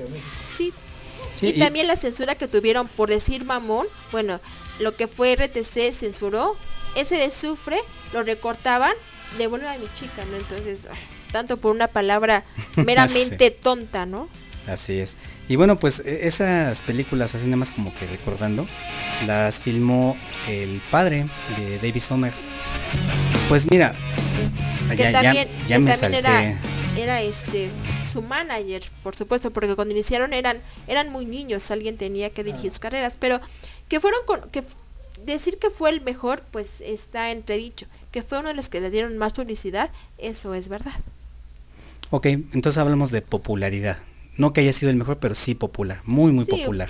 Fueron de los más. Muchas de, También muchas de sus canciones este, sonaron en 97 en aquel Ajá. tiempo. Digital 97, Ujú. creo que sí fue, fue un boom. Como dice también Haite, ¿no? Los Ángeles del Infierno, también es una banda muy reconocida y es española. Los Ra- eh, Ellos, ellos son ingleses, ellos- ¿no? Sí, pero ellos son ya seten, Perdón, digamos, son, son, este- sete- son setenteros. Estamos hablando de una época 80s, 90s. Así un es. poco más, más actual. Así es. Y bueno, pues vámonos con esto que es uno de los temas. Es que realmente de, de esos señores me gustaban casi todos los temas, estaban buenos. Porque Sí. ah, se aventaban el rock y de repente eh, por ahí eh, uno que otro se colaba una balada, ¿no? Y ahí es donde yo creo que, pues el éxito tal vez, ¿no? Chico, tienes O sea, que cuidar. llegaba Sí, realmente a todo el público, ¿no? Además que David Sommer pues era un era un, un chavo agradable a la vista, ¿no? Sí. Era- estaba simpático. Yo creo que era el más simpático de los de los cuatro, ¿no? Pues el, sí. pues sí. También Sí, otra la- rola buena la de Venecia, como Ah, empezó Venecia, como soprano, sí. ¿no? Sí, sí, sí. Aquí Hightech dice que más menos. Tú de los hombres, ¿qué, qué canción recuerdas, Hightech? Que te digas, ah, esta me encanta O que muchísimo. digas, es buena. La de los marcapasos. Marta tiene un marca. Sí, porque también era la que más se ponía en las fiestas. Bueno, lo que pasa que lo que decía más estaba pensando precisamente en que hay álbumes de grupos que a lo mejor no los conoces mucho, que no, eh, no los ubicas tampoco, pero vas oyendo el LP y como dice Master, hay LPs que por ejemplo tienen como una historia de una canción hasta la final, vas pasando por las diferentes canciones y se te hace el álbum se te hace este ameno porque le va- combinas dentro de lo más este escuchado, hoy es una balada, luego otra vez otra de otro tipo de, de música o de, o de, o de tema. Deje- ajá, deje- Le vas cambiando, cambiando y hasta el final otra balada. Entonces como que el, todo ese el recorrer antes un álbum, de escuchar desde la primera hasta la última, sí era muy, muy interesante porque aparte también te daba este a conocer cómo era el estilo del grupo, ¿no? Digamos que no era No te lineal, encasillaba. ¿no? Ándale. Eh, No te eh, encasillaba. Fuertes, lentos, bajos. Ahora imagínate ahorita que dijo el master que cuántos álbumes tuvo, imagínate cuánto, cuántas canciones de esos álbumes Se desprendieron. hubieran podido incluso hasta rehacer y hubieran tenido el éxito todavía mayor, ¿no? Yo pienso que sí. Sobre todo porque sus letras no eran tan complicadas. Eso. No. Letras muy sencillas que Muy- cualquiera muy entendía, ¿no? Muy digeribles. Y aparte el ritmo todas eran muy buenas, ¿no? Fíjate que eh, para mí la canción hit de ellos es Lawrence de Arabia. Ah, que años más tarde eh, le hicieron versión ska. Eh, también muy, muy buena canción. Sí, e- e- ese tema, y lo que comenta Felipe, o sea, es una historia y ahí lo va platicando y la verdad es que es muy chistosa lo que todo lo que sucede, ¿no? Ahí en Lawrence, bueno, chistosa y trágica, ¿no? Aunque ese, ese título lo sacaron de una película que se llama Lounge de, Sí, Arabia, ¿verdad? sí. Y te digo que años después el grupo ska eh, lo sacan esa versión también muy, muy buena. Y fíjate que este de Lawrence de Arabia, yo me acuerdo que había un compilado mezclado que pasaba en la radio y entre los temas de rock que, que pasaban, pasaban esta de Lawrence de Arabia. Era como que los últimos temas porque va muy rápida. Ajá. Ah, pues muy, muy no me acuerdo, la verdad, es ese compilado mezclado, pero a mí me encantaba mucho esa canción por eso. Es que es una canción que mantiene siempre el ritmo arriba, arriba. Así es. Es buenísima. Buenísima. Y una para acabar, eh, hay un, una colección de los, los discos que se llamaban Rock en tu idioma. Ajá. Creo que fueron como cinco, ¿no? Ajá. Y eh, la disquera que en México lo sacó, que fue la BMG Ariola, creo que fue lo que lo, sacó. Pero fíjate qué ironía, esa, digo ironía porque muchos de esos grupos no, no pertenecían a la disquera. Pero era tanto el, el éxito que tuvieron que, Que sacaron, ajá, sacaron las licencias. Incluso en el lado B ahí venía licencias este, o sí que autorizadas en aquel tiempo de esos grupos que aunque no eran de la disquera se podían meter a tal cual. Cosa que otra cosa que tenía el rock en español de los 80 sí que era era muy hermano. O sea, incluso me acuerdo que algunos grupos se prestaban a los a los bateristas, se prestaban a los a los bajistas. En algunos conciertos se ponía, bueno, podías ver incluso el baterista de X grupo y estaba en otro grupo cantando, tocando. Digamos colaboración especial. Ándale, y los presentaban tal cual, ¿no? Pero y ahora no, o sea, y como que ahora ya poco a poco se fue haciendo mucho la envidia, ¿no? De que no tú eres de tal grupo, pues vete en otra parte, vete a otra disquera. No. Y, y eso también me da colación porque hace poco hubo un programa en donde entrevistaron en el canal 40 a, a un señor que incluso estuvo cerca de Juan Gabriel. eh, y él hacía mucha música, pues parecida a lo que era la música disco. Y eh, él no aprovechó justamente el estar junto a Juan, Gabriel. Es decir, él lo veía así como algo menos, ¿no? Y cuando le preguntaron a Julissa, bueno, ¿y, y, tú por qué no agarraste a Juan Gabriel también? Decía, no, es que Juan Gabriel era otra disquera. Y en aquel tiempo como tenemos esa, esa onda de la de cuando eran muy exclusivos. La exclusividad. La exclusividad, ajá. Y su esposo comenta, el, señor Ibarra, que lo mismo él tenía muchos, muchos, este, muchos amigos que hacían canciones, pero por cuestiones de disqueras no se las prestaban. No podía ser compatibles. Y no se las puede. ¿no? Ah, este Jordán, Roberto Jordán. Ah, Roberto Jordán. Que también se aprovechó mucho porque el señor tenía muy buena voz, tenía, Sí. incluso tenía muy buen carisma, hizo muchas películas en donde... Canciones estaban geniales. Ajá, y, y también tenía muchas canciones eh, así hechas para otros artistas. Y, y digo que se aprovechó Juan Gabriel porque si él se hubiera unido con Juan Gabriel para hacer un dueto, imagínate lo que hubiera hecho para este cuate. Hubiera sido, claro, un éxito. Bueno, pues vámonos a ir rápidamente porque dura de hecho poquito este tema. Esto se llama Indiana con los hombres G. Aquí, En Melomanía. vámonos. Me han dicho que estás con él. Los cazadora de cuero, su látigo y su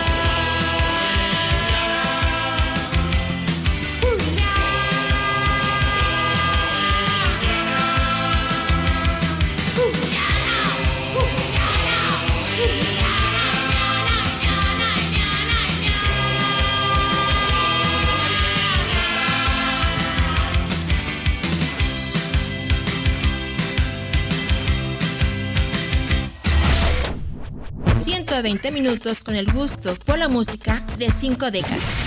Melomanía.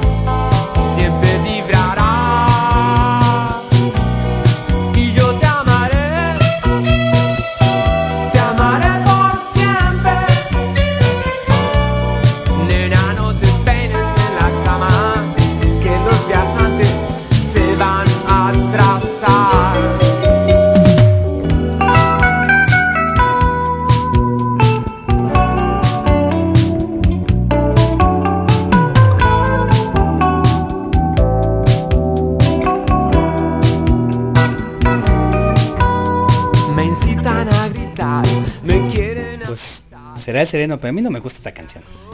De hecho, es la canción original y el grupo que la canta se llama Alcohol Etílico. También ellos son... ¿Esta es la original? Sí, ellos son Oh. la original y también chicos argentinos y bueno, lo que es eh, Enanos Verdes la retoma después en el año del 94 y por supuesto superaron la versión.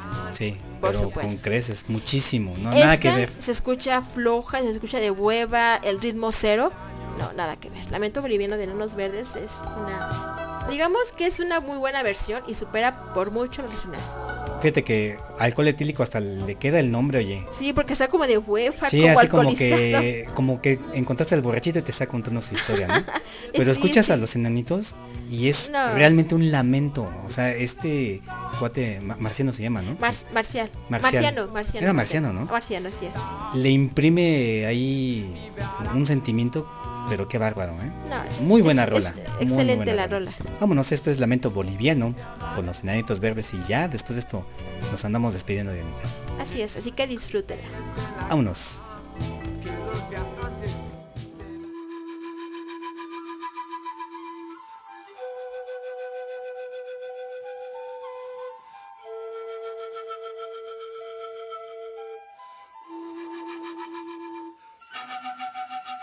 Me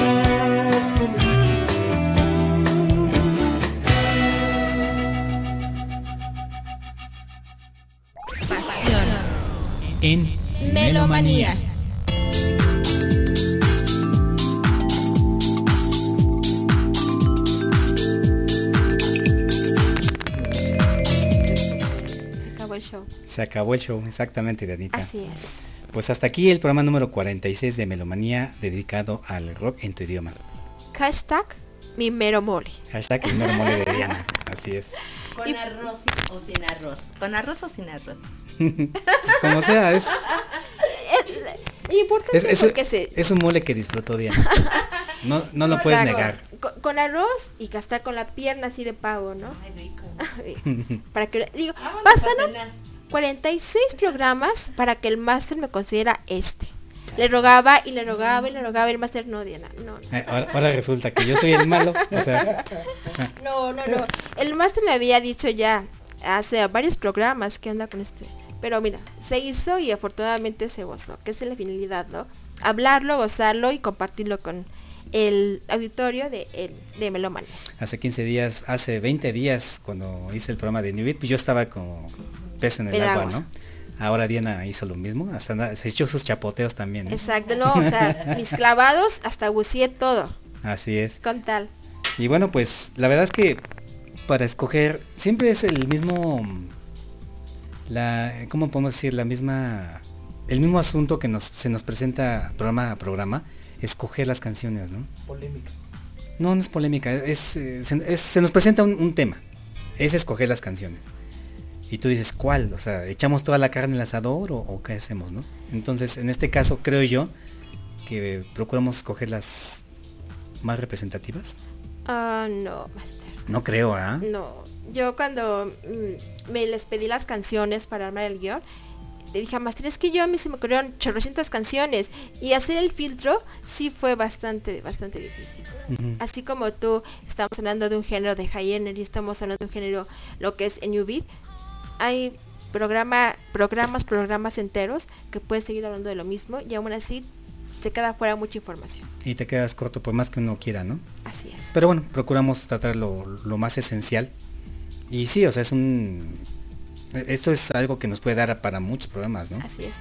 Hablar a lo mejor del mejor disco del rock, hablar de las mejores cinco bandas, entonces sí es un tema que puedes ir filtrando y es, pero es que ahí, ahí sería como que más sencillo, ¿no? Eh, Este programa fue como que más genérico y es más difícil, ¿no? Por, lo ejemplo, cuáles han sido los mejores cinco álbums del, del rock o cuáles han sido las cinco mejores bandas o hablar de un festival, uno a lo mejor un Vive Latino del 92, saca las bandas. Uf, es O los cinco mejores cantantes, ¿no? O sea, es- son, vez, preguntas que... O el álbum más vendido de la historia del rock en español. Entonces, uno de ellos es Panteón Rococó con su primer disco. Y el primero, como tú mencionabas antes. A lo mejor el primero no es el mejor. En este caso, Panteón Rococó sí batió récord con su primer disco. Wow, Entonces hay muchas cosas. así es. Pues bueno, ahí le- estaremos programando otra ocasión eh, este tema de rock en Así es. español. ¿no? Y amigos, si ustedes quieren que hablemos de algo en especial, por favor, háganlo saber hacer, eh, a través del grupo de Melomanía de Energy Radio. Entonces, nosotros estamos aquí dispuestos, si no sabemos, lo investigamos, aunque bueno, es lo que comentaba hace rato el CEO. Según High Tech, no le gusta, pero habla bien y habla de todo. Pues es que, la verdad, si o no, el- yo siempre he dicho, es el señor enciclopedia, este Felipe. Tiene muchos datos, tiene muchos, muchos, datos. tiene muchos datos y eh, eso es lo, lo, lo padre que a veces vamos por un, un rumbo, una ruta, cierto periodo de tiempo y él, o sea, inmediatamente lo ubica y sabe qué onda, ¿no? Y otra parte, Trixie también ha vivido mucho y no es porque ande de fiesta en fiesta, pero también le tocó, le tocó andar en lugar, eh, le tocó ir y bailar en lugares significativos, entonces las Lu- vivencias, lugares muy ¿no? emblemáticos, ¿no? En- Las en, en cada etapa, cada, cada tiempo y qué padre que eh, sale aquí un tema y está Trixie, ah, yo me acuerdo Ajá. que eso, qué padre, ¿no? Entonces cada, cada uno aporta y para que este programa sea, sea lo que es, ¿no? Melomanía. Así es. Y nada más recordándoles que ustedes pueden escuchar este y todos los programas pasados a través de Google Podcast. Ustedes nos buscan Melomanía de, de Energy Radio y ahí nos van a encontrar y van a estar todos los episodios que hemos tratado de toda la música ahí en Google Podcast. Nos pueden que encontrar. no se lo pierdan. Así y es. bueno, eh, como decía Porky, ¿no? Que el show ha terminado. Ha sido un programa muy bueno. Faltaron muchas canciones, pero las que estuvieron fueron muy buenas, Master. Muy buena, sí, definitivamente. Cuando le presenté mi lista, Diana dijo, órales. Eh, Le dije, a, a excepción de una, excepción que de no una. la mencionamos, ¿no? Ajá. Para no entrar en detalles, pero todas las demás muy, muy buenas. Y quedaron muchas fuera. Así es. Pues eh, Master, me doy a la tarea de despedir a los amigos que estuvieron aquí.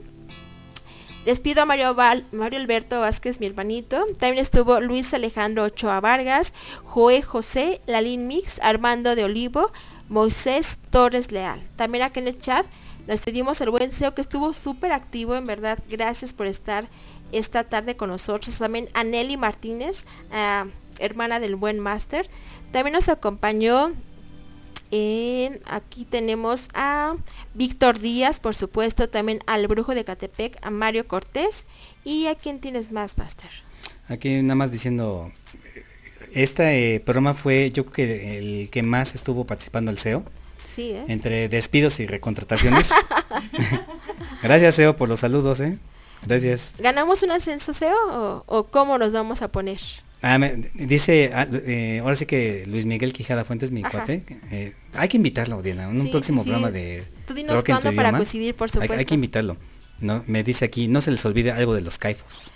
Ah, por su- vamos a cerrar con que... De hecho, cerremos con ellos. Diana. Diana Vázquez de Hernández, ¿no? Por Saúl Hernández.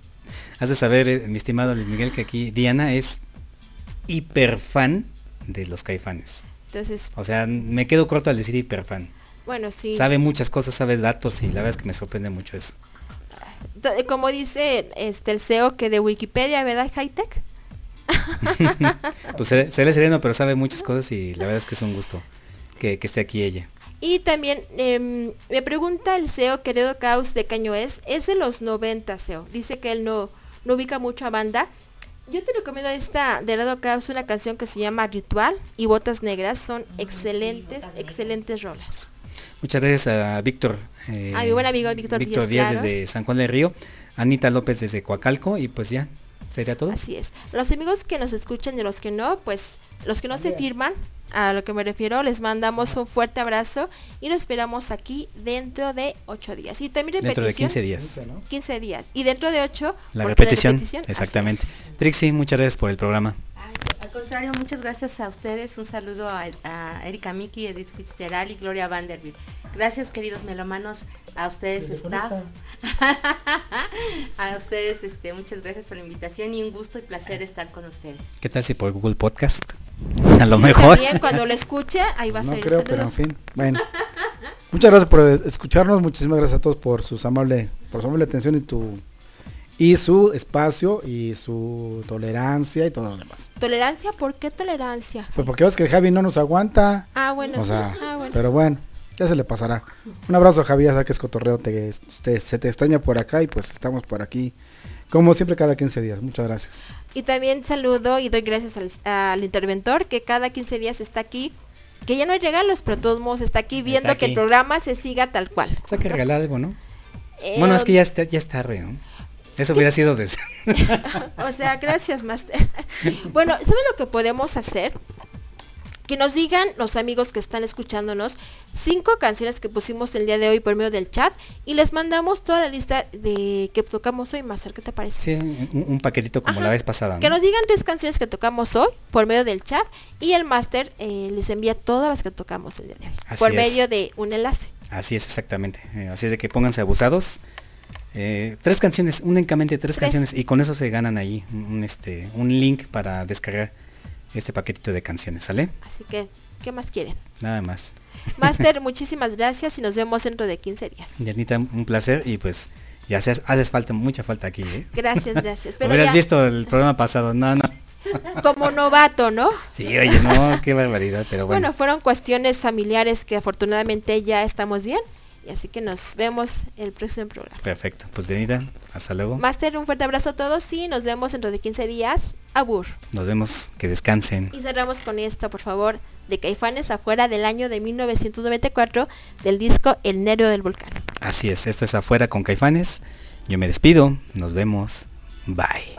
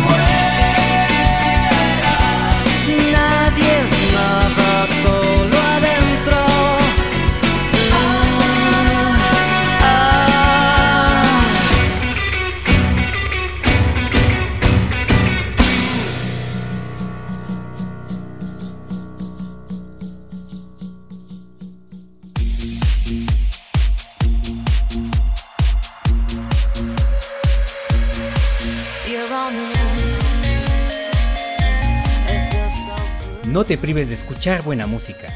Te esperamos el próximo programa de Melomanía por Energy Radio.